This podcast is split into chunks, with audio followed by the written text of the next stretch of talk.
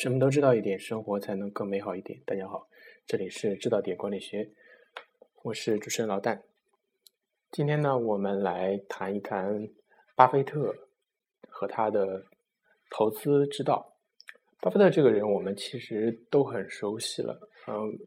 即使不知道他具体做什么、是什么公司的，我们每天在听他的名字也如雷贯耳。比较著名的他的事迹就是他曾经推出这个巴菲特的这午餐拍卖，就是跟他他的这个午餐时间每年拿出一顿，然后拍卖出，然后把这个拍卖的钱拿去做慈善，然后这个钱，然后你拿出来，你可以获得聆听他的教诲的这一顿饭的时间。很多中国的商人就趋之若鹜啊，就可见这个人在人们心中的这个地位。他确实也是，呃，叫做名副其实的。他的那个公司叫做呃伯克莱伯克尔哈萨维伯克希尔哈萨维公司的股股价已经上升到了一个二十万美元的这个天价，而且这个股价还是在他拆分过一次之后的上升到如此高的地位，也就是可见人们对他这个公司的推崇程度和他在这个投资人。系这个投资这个领域中的这个地位，原来在谈那个资本主义这一资本资本主义的精神这一节，我们也谈到，巴菲特自己是一个什么样的人？他是一个类似于比较保守的一个清教徒式的人，他对于自己的投资是非常有自己的原则的，从来不参与所谓的一些热点，从来不追求一些被投资界广泛。追逐的那些企业，比如说科技企业，他是从来不投的，因为在他的理念中，他说这个科技企业它可能会带来很高的收益，但是他们的业务我是看不懂的，因为对于巴菲特这么这样一个比较老老派的人来说呢，科技公司做的事情呢，显然你他自己承认他是看不懂，但是我们。我们扪心自问一下，又有几个现在投资界的人能够看懂科技界的那些大佬们的行为呢？实实际上，可能这些科技巨头公司他们自己也不能很好的理解自己公司的一些战略目标。很多情况下，它都是走一步算一步的。也就是说，这是一个很高利润但是高风险的行业，所以巴菲特很明智的不去参与这个行业的一个投资。巴菲特最喜欢投资的行业是有哪些呢？他最为传奇的投资就是可口可乐。在他在可口可乐的股价还是十几块钱的时候，就已经买下了大量的可口可口可乐，然后不断的增持，到现在可口可乐股价已经上升到了几百块的时候，他实际上已经是可口可乐这个公司的大股东了。还有他比较喜欢的一些公司，比如说一个叫做喜事糖果的这么一个。礼品糖果公司还有一个，原来他还买过中国的这个比亚迪，当然比亚迪可能是他的一个败笔了，但是现在还不好说，因为整个的这个市场还在发展中。还有一家那个飞机租赁公司，呃，也就是现在巴菲特非常看好的一个行业。那么这些行业在巴菲特看来都有什么意？啊，当然还有一个就是迪士尼公司，这些行业在巴菲特看来有什么样的一个特点呢？就是这些行业都是有一个非常非常核心的一个资产，比如说可口可乐，可口可乐公司的这个总裁曾经夸下海口，说是可口可乐就算在第一夜在一夜之间所有的工厂都被烧掉之后呢，它也能够在第二天一夜。一夜，第二天就凭借可口可乐这个名字就能够东山再起，可见他对自己的公司这个品牌的价值是多么有信心。其实可口可乐的公司的核心资产是在我们看来是微不足道的，因为，呃，我我我我所说的是它的产品的技术含量，在我在我们所看来是微不足道，因为它不过就是糖水而已，实际上就是糖水往里面灌二氧化碳而已。很多的其他的可乐可能做的风味跟它也都差不多，但是它最最核心的资产是这个，它这个可口可乐这个商标的价值，它代表了那么一种激情，那么一种自由，那么一种年轻的生活。虽然可能现在它的这个品牌价值有一点被稀释，但是它在可以预见的将来是将会很很很能够保值，也就是这是巴菲特最能够看重的一点。再一个呢，就是比如迪士尼这样的公司，它是创造了一个，它是拥有了众多的童话经典的形象的这么一个公司。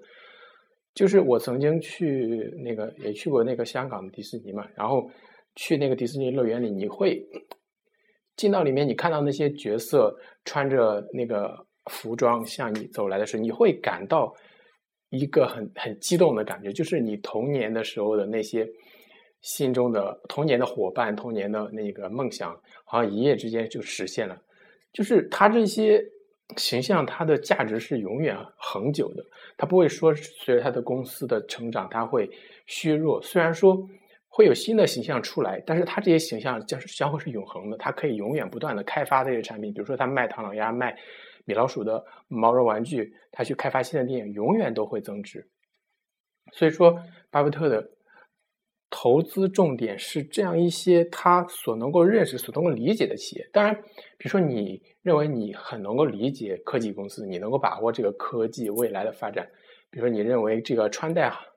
你穿戴设备能很好得到发展，或者说你对于 O to O 线上到线下的这么一个未来的趋势，你能够很好的认识。当然，你也可以去投这些公司，但是你你就可以理解到。现在在电视上这样一些宣讲，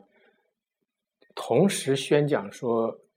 比如说他认为啊石油啊，认为食品呀，认为或者说是有色金属啊这些，他一下子说好几个领域都很都很值得投的这些专家，实际上是不靠谱的，因为每一个领域你要去理解，你去了解，都要有投入大量的精力，你一个人你是不可能。对于所有的行业都精通的，所以说，我认为这是巴菲特投资所能够获得如此高的收益的一个很重要的原则，就是他只投他能够理解的公司，他只投他能够呃认识的公司。第二个呢，就是他的努力，他的对于这个。投资的这么一种热情，我们很多人在买股票的时候都是，都是说，你比如说你听到什么好的消息，你听到有有人去告诉你说什么股股票值得买，或者哪个专家推荐你什么股票值得买，然后就一窝蜂的去买了，甚至你在投资这家公司之前，你都不知道他在干嘛的，或者说你都不知道。这个公司去年的收益如何？你只是听说它很好，或者有一条利好消息就买了它。但是我们要知道，通过听消息来买股票，这是一个投资界的大忌。因为听消息这个东西，它是它一旦传到你耳中，它已经是落后的了，它已经是代表的是过去时。而我们投资所所能够着眼的这个重要的。关键呢在于未来时，就是你如果依靠一个过去时的消息来判断这个公司未来的价值，那么你永远都是落后这个市场一步的。所以说，我们投资应该是尽可能的收集这个公司的信息。最重要的，巴菲特最为看重的是这个公司的财报，他就非常每天很很大一部分的工作就是在不停的翻这些公司的财报。其实你去。投资之前，你认真看看这个公司近五年来的财报，或者说它的竞，还有它竞争对手这个行业的所有的公司，或者有几个主要公司的财报，实际上不会费费很大的精力，因为主要财报它那么几个关键点是很容易看得懂的，也其实也并不高深，都是用一些他普通的我们投资人能够看懂的话，然后去介介绍他公司的理念，所以说。你要尽可能的去理解你所要投资的这个公司，你要抱着对它有充分的了解之后再去投资，这也是巴菲特投资的第二个一个原则。巴菲特在其实他的投资行为是开始于他很小的时候就就已经学着去投资了。所以说，当他在三十岁的时候投资赚到一笔钱的时候，你以为他是一个，你以为那是运气，你以为他是很幸运，其实他在之前已经积累了很多的经验和教训。所以说，有的时候你看到这个投资大师漫不经心的那么选股，漫不经心的说，这个时候他要抛掉，他看似是漫不经心，实际上他是蕴含了他几十年的智慧。在巴菲特在上学的时候，在大学里跟了一跟找到了他人生中最重要的一个投资导师，也就是叫做格雷厄姆。所以格雷厄姆这个人对于这个投资的思想界是有一个很重要的影响。他的最经典的议论就是这个市场的强于市场，他对市场的理解。就是他把市场看成一个阴晴变化不断的，或者说是一个比较情绪化的人，一个叫做市场先生。而你要做的呢，就是在这个市场先生的情绪波动的时候，就是这个市场先生他有的时候他告诉你这个市场是好的，那在他理智的时候，他说这句话是没有错的，你可以听他的。但是在有的时候，他会发过度的紧张，他会把这个市场的一个小小的消息，他会放大，就告诉你这个市场要崩盘啦，大家都快抛了，快跑。但是如果你能够准确的判断这个市场这个时候的行为，它是不理智的，而你呢果断的坚持你自己的坚持你自己的判断，能够把这个股票能够持住，而这个时候呢，你就能够获得收益。也就是你要在这个市场。本身受到这个大众的情绪波动影响的时候，保持一个理智，保持一个理性，你就能够获得一定你所应该有的收益。而做到这一点，最重要的就是你要独立思考，不要去首先不要去听信什么专家，不要去听信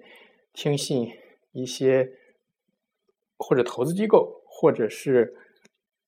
一些什么消息、内部消息的